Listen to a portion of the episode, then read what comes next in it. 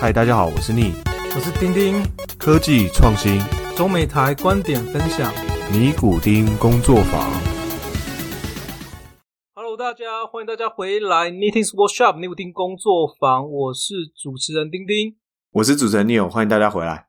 那开头呢，我们先来讲一件事情，就是小弟我算是上个上个礼拜吧，在台湾的 PTT 啊，反正就是一个论坛的科技版留了一个文章，然后呢，后来就有人来问我，就是有关于薪水的部分。那其实这边做个该说澄清吗？或者是说纠正也可以啦，因为我是当初留薪水的时候是顺着大众的一些想法去留的，也就是说，到底美国的公司年薪是怎么去算的？哈，其实一般美国的公司年薪分几个，一个就是你签约的时候拿到签约金，俗称 sign on。那第二个是你的本薪，也就是台湾俗称的底薪，叫做 base。那第三个是你每一年的领的 bonus，就是你的奖金。好，那通常 sign on 是一个特定的数值，base 也是一个特定的数值，然后 bonus 会跟你讲说你每一年最多可以领到你的底薪的多少 percent 啊，例如说十五 percent、二十 percent 之类的。然后最后是你的 RSU，也就是你的股票。那通常呢，这个股票会依照你签约时候当时的公司股价来去换算啊。我举个例子来讲好了，像 Google 现在假设是两千块美金一股，那我今天跟你讲说我要二十万，好，二十万两千万美金就是我给你一百股嘛，对吧？那是一百股吗？对，好，我就是给 对，好，就是说 Google 是两千块美金，那我我就二十万，我给你一百股，然后我分四年领，好，分四年给你。那通常这个时候它会所谓的 cliff period，所谓的 cliff period 意思是说，你可能前一年你都没办法领到任何股票，但是一年到了，它就直接给你四分之一给你，接下来它就每一季给你你应该得到的，它就是为了要绑你的。那目前在美国，大部分也不是说大部分，应该主要是印度人跟啊大陆人，还有台湾人可能有被影响到。很常讲的年薪的算法，其实是他直接拿他的全部的价格加在一起跟你讲，但实际上你就会发现这边有个很大的 bug 存在，就是你 bonus 可以算在里面，但是你的三样只会拿一次啊，而且你的 ISU，也就你的股票四年它是分四年拿的，而且四年之后你会不会拿到很难讲。那这边还有另外一个有趣的事情是说，每一家公司其实每一年会依照你的啊评比。会再多给你股票，那个叫 refresh。那实际上这个 refresh 也不是每个人都能拿到。哎，Neil，你们公司的 refresh rate 大概多少哦？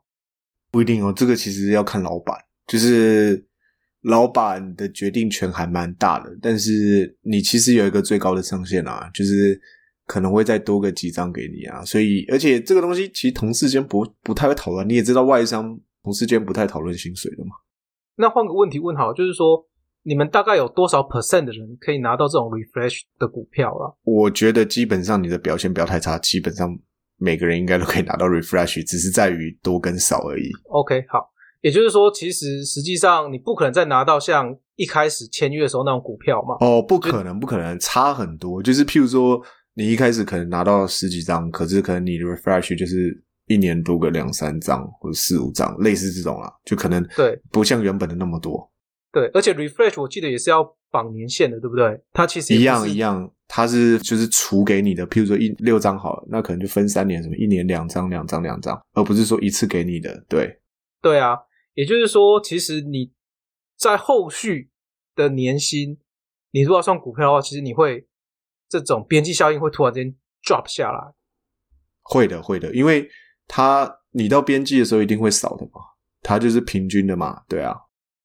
所以说，其实你一开始要算的年薪，你应该是要把你的 ISU 至少要除以四啊，而且你必须要有 expectation，你要期待说，实际上你接下来每一年拿的薪水，尤其是四年之后，你若继续待在公司的话，你的薪水会被突然之间降下来。对，除非你每年有拿 refresh，但是你 refresh 加上去以后，也不可能像你原本拿的原本那四年那么多嘛。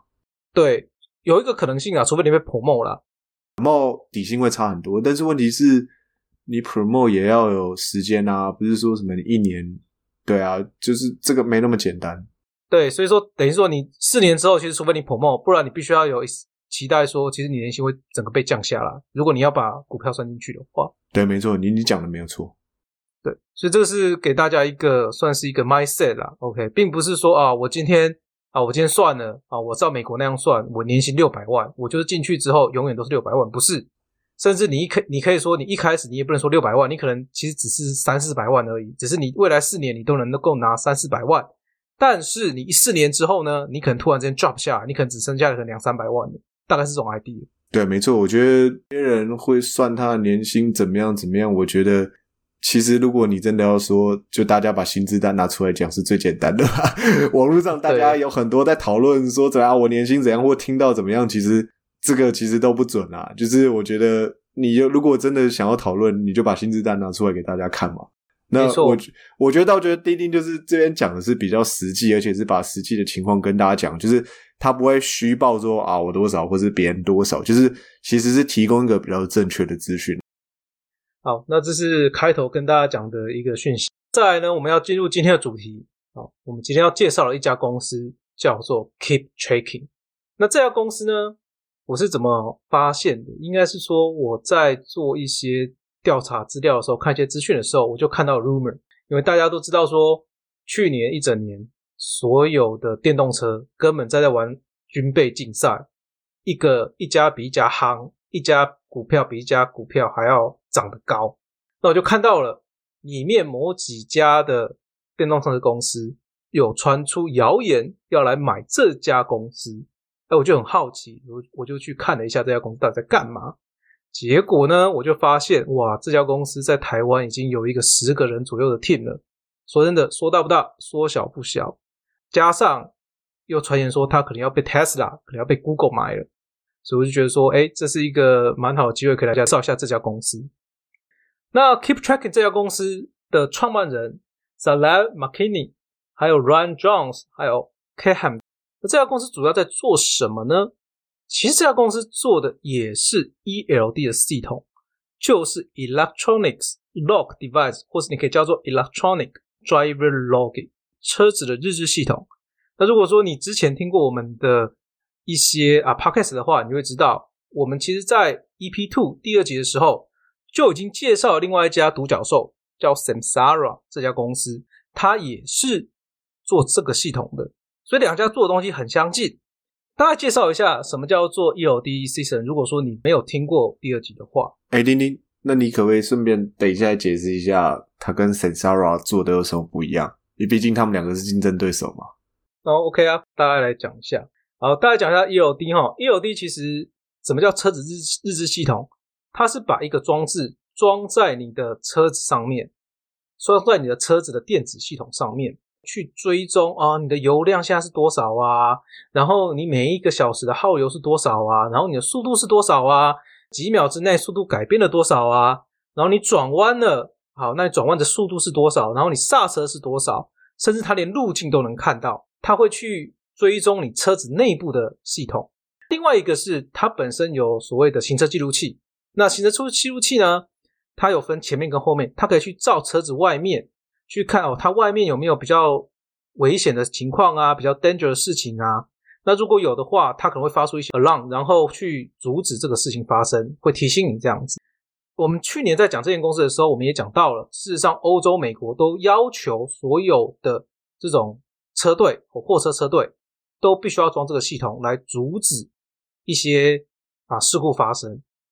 那这个系统有什么好处呢？这个系统就是。哎，它既然是装在车子的电子系统里面，也就是说，它可以依照目前行车的状况去做 AI training，然后去辅助你驾驶。其实讲坦白话，这有点类似在做 AI 驾驶。那讲到这边，我想大家就可以了解说，为什么像是一些 Tesla，像是啊 Google 会想要买这间公司，因为你知道这种自自驾车，尤其是 Tesla 哦，FSD 目前退出了。那大家都在做自驾车的竞赛，这样子。如果你是对 AI 稍微有一点了解的人，你会知道 AI 最重要的事情其实是指它的 data 量。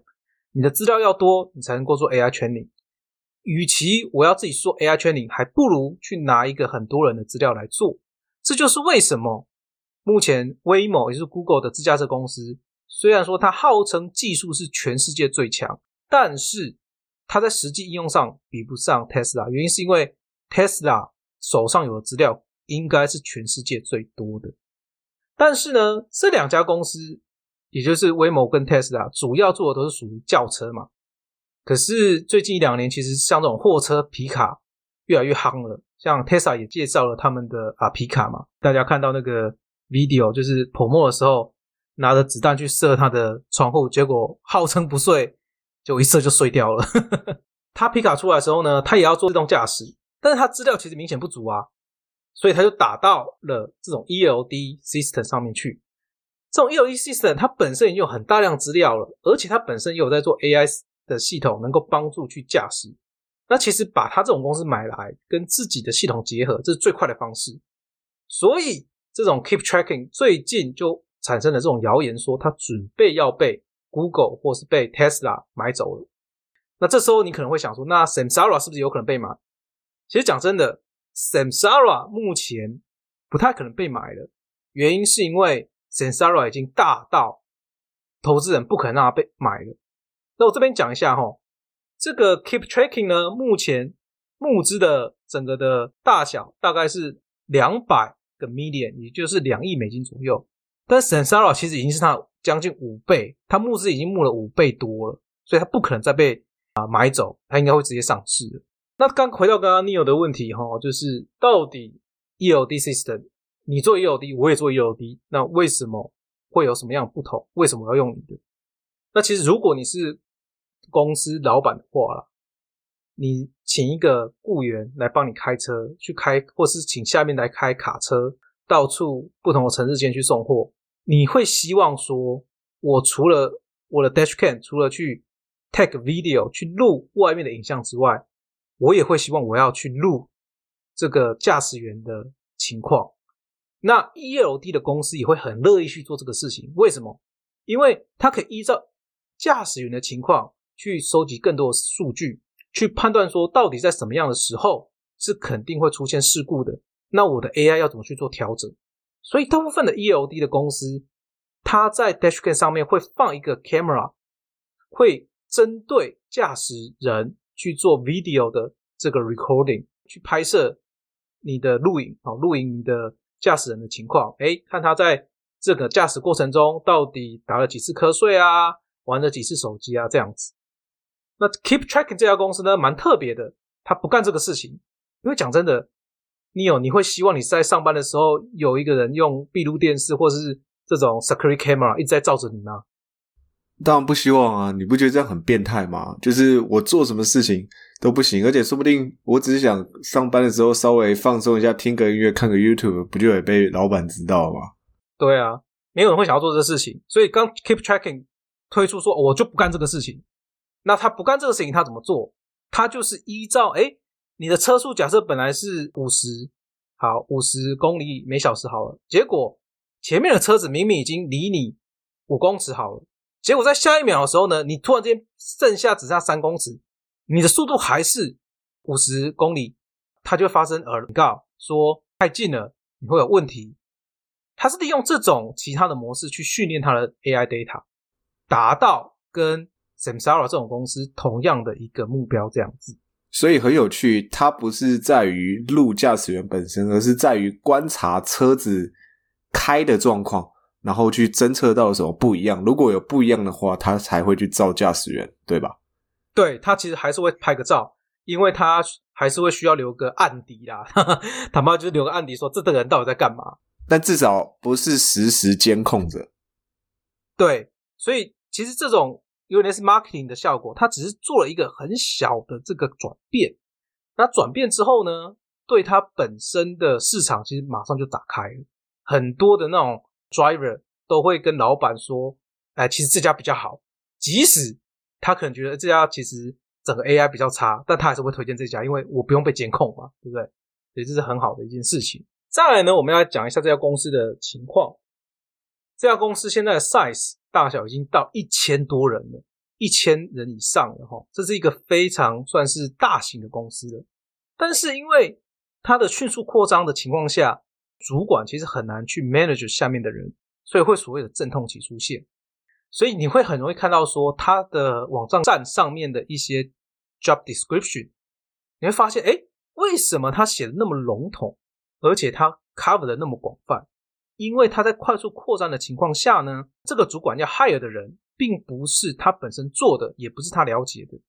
那在扩张的情况下，他也会有到底要从外面找主管，或者从内部直接拉主管上来的这种啊疑虑，所以多少会出现刚刚讲的，我招的人不是我下面的人要做的事情的这种问题出现啊，这是第一个第一个情况。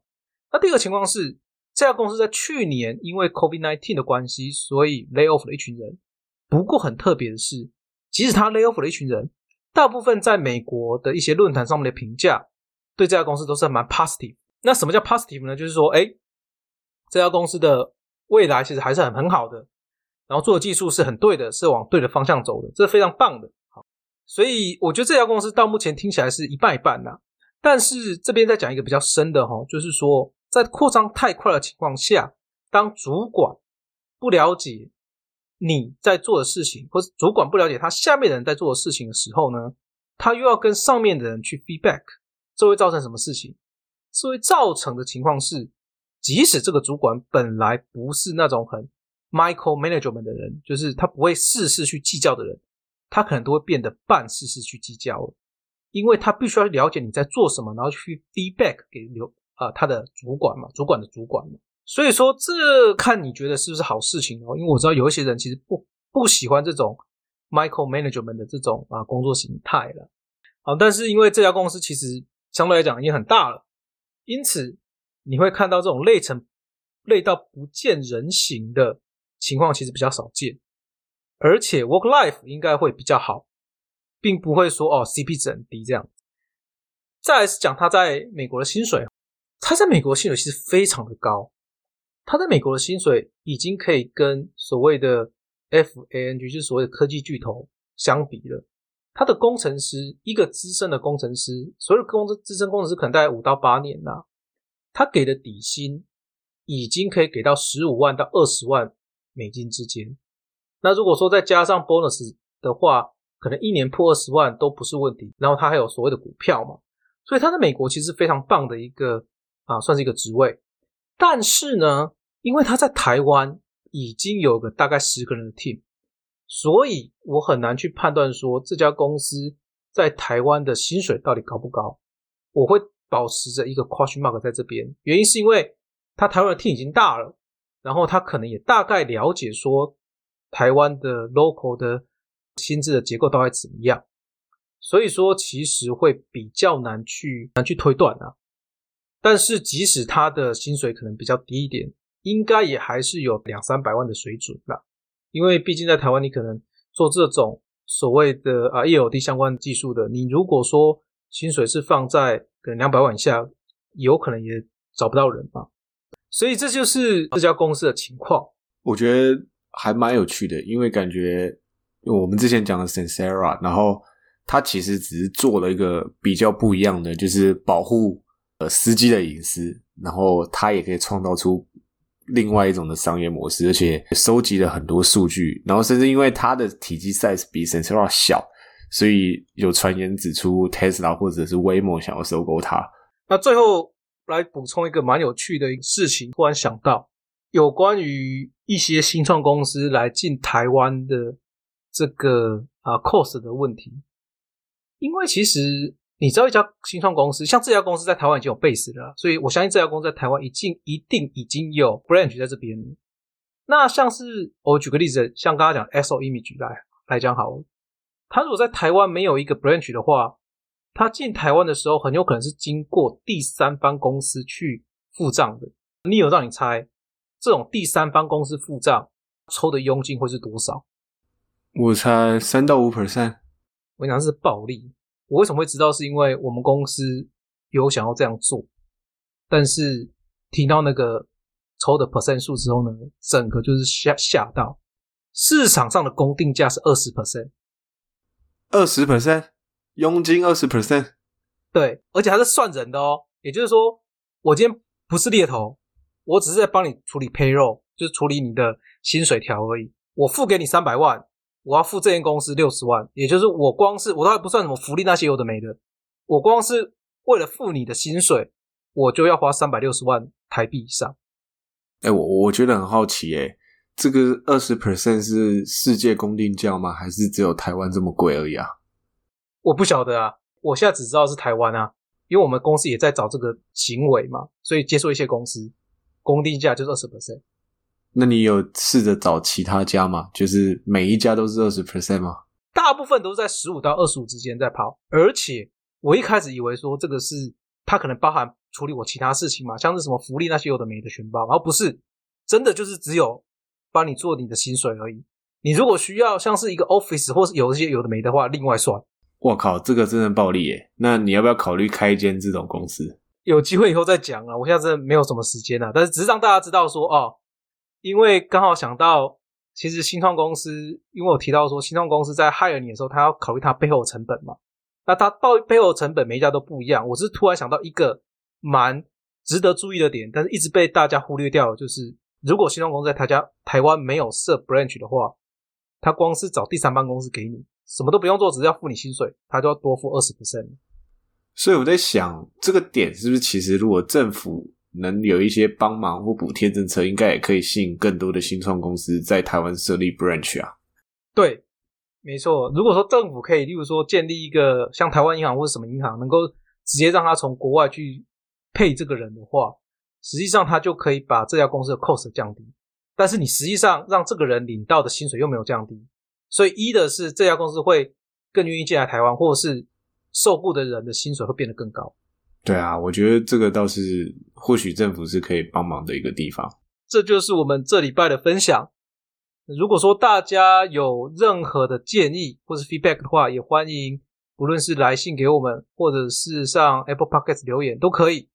好，我们如果听到大家的啊来信或者讨论，甚至想要听怎么样的类型的公司，或是有什么样缺的公司，也可以让我们知道，我们会尽量去准备。对，我们都还是蛮希望大家跟我们交流的，然后不管是好的坏的，我们也希望能继续改进，然后也希望大家能继续收听我的频道，谢谢。好，谢谢，拜拜，拜拜。